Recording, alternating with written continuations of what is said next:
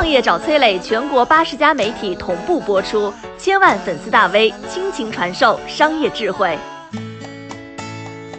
健身房是怎么把你变成一颗强壮的韭菜的？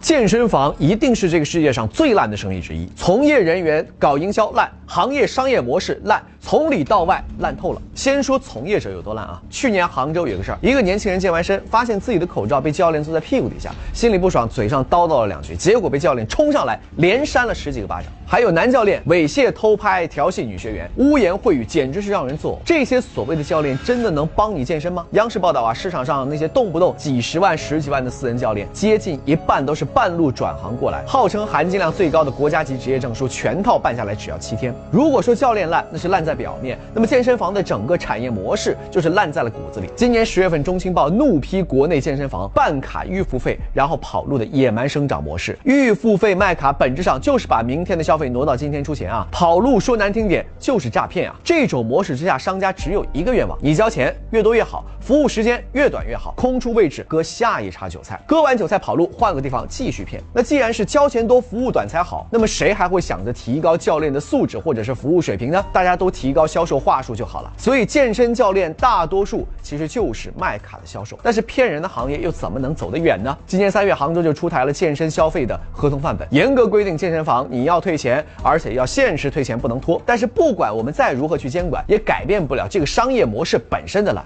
但是再烂的模式啊，也一定有。踏踏实实的破局者，比如说像乐客运动、超级星星啊，这些企业创业以来就是坚持不卖卡、不推销。超级星星的一轮估值啊，早就已经达到了十亿美金。老老实实做事情的人，一定是会有巨大回报的。有这么一群真正崇尚健康、热爱健身的人啊，他们只想好好健身，不想被割韭菜。北京有有一个车棚改造的二期健身俱乐部啊，成立四十年，俱乐部里头的成员平均年龄六十岁，最大的超过八十岁。没有奢华的场地，没有好看的前台私教，设备坏了自己修，添置不起昂贵的器材就自。自己动手做，很多客人都是当爷爷了。其中有一位客人就说啊，现在要带孙子，只能隔天来撸铁的时候，那一点点的无奈，其实就是对健身最大的热爱，也是运动最原本的样子。正是一群纯粹的创业者遇上了一群纯粹的客户，才能够在健身房这个烂泥滩里撑起中国健身产业的明天。你好，我是松南，是崔磊的合伙人。包括抖音、快手、百度、阿里、腾讯等等这些互联网公司，都曾经邀请过我们去分享创业方面的课程。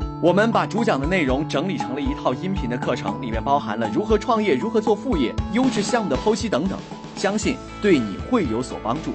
下拉手机屏幕，在节目简介里添加我的个人微信，这套课程今天免费送给你，快去领取吧。